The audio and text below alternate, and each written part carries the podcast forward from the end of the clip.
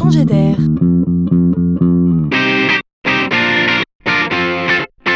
C'est la chronique de Laurent Collen.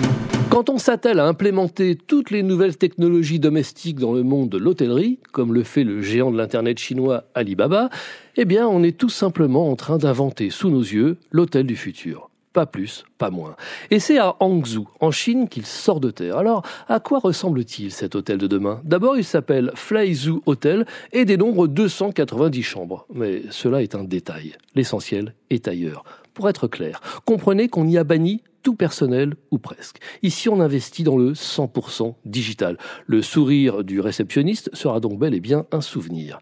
Les touristes étrangers s'enregistreront via une borne, comme à l'aéroport. Les résidents chinois qui se seront enregistrés via l'appli pourront, eux, accéder à leur chambre directement sans passer par la case départ. Ici, pas de clé, pas de carte. Les portes s'ouvrent grâce à la reconnaissance faciale. Une fois reconnu, on vous ouvre les portes de l'hôtel, de l'ascenseur, de la chambre. Dans la chambre, vous pilotez les services par la voix.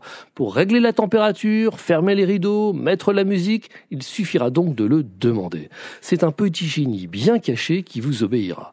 Et si par exemple vous commandez un repas, alors là, ce sera le top du top. Car ce ne sera rien d'autre qu'un gentil petit robot qui frappera à votre porte pour vous l'apporter.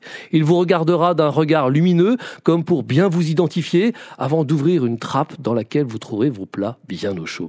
Nous sommes déjà demain.